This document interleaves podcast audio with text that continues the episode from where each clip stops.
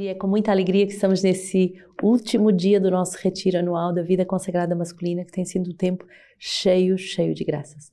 Presença dos nossos bispos, Dom Paulo, Dom Antônio Augusto e hoje o nosso querido cardeal Dom Arani Tempesta, que vem com a sua sabedoria, o seu testemunho, nos dar toda a força da confirmação desse ramo de vida consagrada masculina no seio da comunidade Sementes do Verbo. Também uma grande gratidão pela qualidade dos ensinos profundíssimos que os nossos fundadores têm dado, também com a equipe formativa do seminário, com a equipe formativa da vida consagrada masculina. Gratidão a Deus por esses homens que querem ser de Deus, que querem estar a serviço do reino, através da pobreza, castidade e obediência, e através também da vida consagrada masculina e do sacerdócio. Alegria hoje, nesse dia, de continuarmos a meditar o nosso livro de vida, que faz a delícia do nosso coração. E nós temos vindo a ver como cada semana na comunidade Sementes do Verbo é um pequeno trido pascal, e hoje vamos meditar o, o mistério do dia do sábado, número 48. A comunidade entra alegremente na festa do Cristo ressuscitado com a celebração das primeiras vésperas do domingo, no sábado à noite, liturgia coroada no dia seguinte pela celebração da Eucaristia dominical. Este ofício da ressurreição é amplamente carismático, sendo um tempo forte na semana. Durante este ofício, o desejo da comunidade é deixar o Senhor ressuscitado agir com poder em seu meio e ainda mais através do acolhimento dos carismas. A oração dos irmãos é proposta regularmente neste ofício. É um tempo forte que a comunidade não deve negligenciar nem esquecer, pois este encontro marcado está na graça do carisma fundador e é ocasião de grandes bênçãos. A palavra de Deus é recebida neste ofício pelo pastor enquanto guardião ou seu delegado para suscitar uma direção pastoral e espiritual. Ela abre assim um caminho favorável à escuta da unção do Espírito Santo e dos carismas. Não deixemos passar esse singular encontro marcado com o Espírito Santo, o qual, mais do que nós, quer transformar e santificar os nossos corações. A comunidade se dispõe para isso, estando bem desperta e presente em vestes de serviço para o exercício dos carismas. Tão bonito esse momento do sábado em que a comunidade eh, entra nessa escuta profunda do Espírito Santo e deixa o Espírito Santo agir com liberdade no meio de nós através da pregação e pedimos ao Senhor uma pregação que vai orientar toda a nossa semana e também através da oração dos irmãos em que podemos exercer os carismas que vêm edificar os corações, que vêm consolar, confirmar, eh, corrigir, dar uma nova unção de consagração. Então, um tempo do sábado nas nossas casas e você que me escuta pode se juntar, porque é um ofício aberto a todas as pessoas, você pode se juntar a nós e viver essa graça da ressurreição. No sábado à noite, nós já entramos na alegria da ressurreição do domingo e entramos nessa vitória de Deus que quer nos arrastar para uma plenitude de vida. O número 49 vai falar o quanto a Eucaristia é fonte da nossa comunhão comunitária. É a Eucaristia que faz e renova a nossa comunhão. A comunidade, como cada um de nós, é transformada por aquele que sempre quis permanecer entre nós. Nós nos tornamos Ele mesmo. Se o recebemos dignamente, o corpo e o sangue de Cristo, diz Santo Agostinho, vocês se tornam aquele que vocês receberam. Porque, o seguinte, nós nos tornamos não somente cristãos, mas o próprio Cristo. O memorial de Cristo é a suprema manifestação sacramental da comunhão na igreja. Então, tão bonito perceber que é a Eucaristia, que é o cume dos nossos dias, que é a Eucaristia que vai fazer de verdade esse cimento da nossa comunhão e que a Eucaristia tem esse poder maravilhoso de nos fazer transformar cada um de nós no próprio corpo de Cristo. Então, a comunidade Sementes do Verbo tem uma vida eucarística, a prioridade das suas da sua vida é a Eucaristia. Os nossos dias são organizados em função do horário da Eucaristia. Quando temos padre na casa é mais fácil, mas se não temos sacerdote na casa e é um padre que vem de fora, então essa hora é vista e todo o horário é organizado porque a Eucaristia é o ponto alto dos nossos dias. Diácono Jorge, nesse dia 27 eh, de janeiro, nessa quinta-feira, que é dia da unidade, que é dia de voltarmos ao essencial, vai nos dizer assim: a responsabilidade consigo mesmo, com os outros e com a criação constitui para cada ser e para a comunidade humana um importante e nobre dever humano e cristão. Então somos chamados a ser responsáveis conosco, com os outros e com toda a criação. E a grande responsabilidade é certamente a evangelização. Sermos evangelizados para poder ser santos no nosso testemunho, mas também tornar acessível a todos a evangelização, tornar acessível a todos a Eucaristia, as graças do Espírito Santo, tornar acessível a todos a alegria de sermos consagrados a Deus.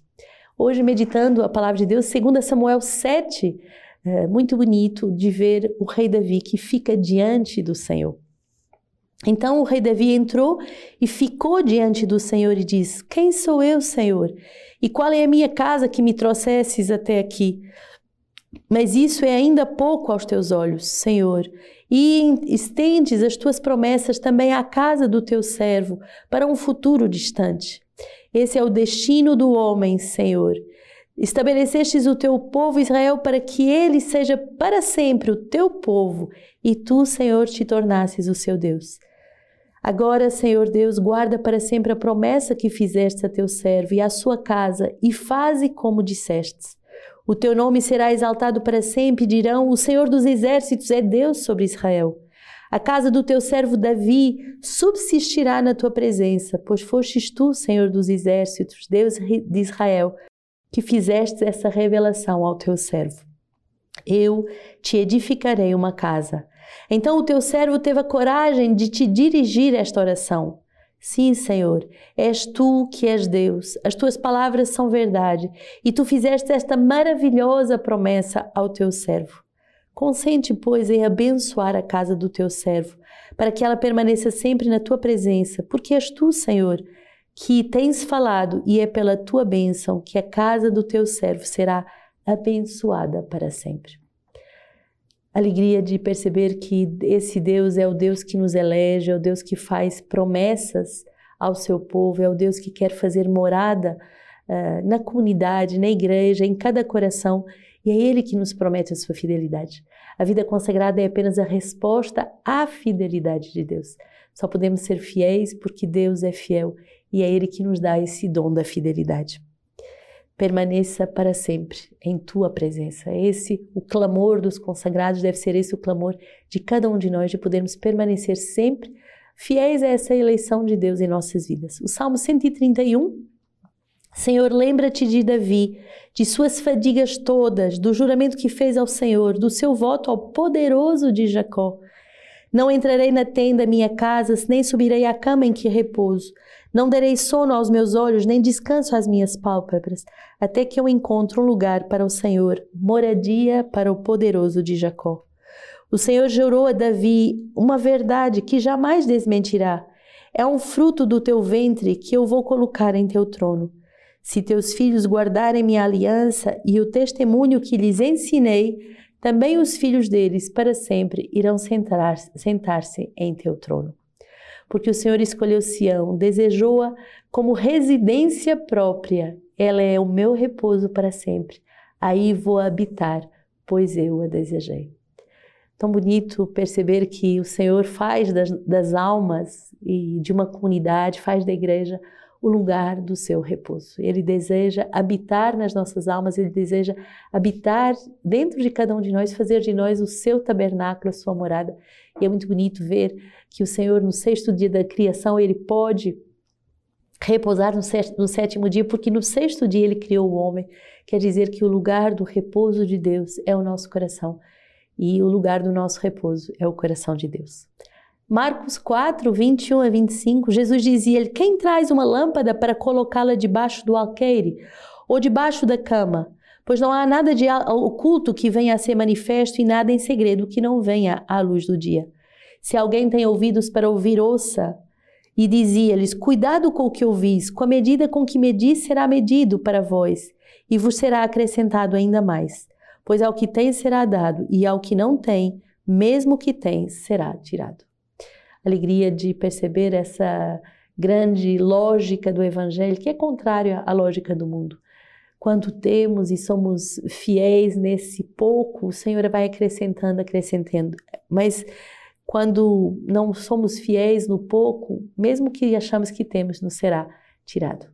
Queremos, nesse dia, de uma forma muito particular, essa quinta-feira consagrada ao sacerdócio, à Eucaristia, e com a presença do nosso cardeal no meio de nós, renovar a oferenda da nossa vida por amor à igreja, por amor ao nosso Papa, o Papa Francisco, aos nossos cardeais, aos nossos bispos, por amor ao povo de Deus, para que eles também façam essa experiência da eleição de Deus, que Deus quer fazer de cada alma a sua morada, o lugar do seu repouso. Hoje celebramos Santa Ângela de Merici. Ela nasce no ano de 1474 na Itália, numa família muito honesta, materialmente pobre, mas espiritualmente riquíssima. Amava muito Cristo e a sua igreja. Os filhos iam crescendo com o testemunho dos pais e a gente vê toda a necessidade de pais santos para gerarmos filhos santos. E Santa Ângela, desde pequenininha, vivia uma grande oração uh, e uma grande penitência. E com o tempo, quando seus pais vão a falecer, ele, ela vai ter que sair da sua terra e morar com o tio. Aí uh, vai falecer a sua irmã e mais tarde o seu tio. Quantas percas essa menina viveu, mas ela nunca recusou nada a Deus na oração. E nunca se revoltou, nunca uh, acusou Deus das, das escolhas. Nesse tempo de pandemia, em que ainda há muitas pessoas que são feridas com percas, Peçamos o coração de Santa Ângela de Mérici, que em tudo vê a mão de Deus, em tudo se uh, associa ao plano de Deus. Até Nosso Senhor, uh, que é verdadeiramente Deus e verdadeiramente homem, ele passa pelo mistério do sofrimento. E aí, essa jovem, inspirada pelo Espírito Santo, começa a fazer um trabalho muito providencial uh, ao ver jovens uh, como coroas de, de lírios. Ela tem um sonho bonito, o Senhor vai pedir que ela cuide da pureza das jovens e que essa coroa de lírios ela iria caminhando para o céu. Então, ela vai uh, consagrar a sua vida de jovem para cuidar de outros jovens que estão em perigos uh, mortais. O Festival dos Jovens, e só falta 30 dias para o nosso festival, é também esse desejo que verdadeiramente todos os jovens possam descobrir a alegria de viver uma vida em Deus, de serem lírios consagrados a Deus e que a sua vida pode verdade, verdadeiramente ser uma vida doada ao serviço dos mais pobres.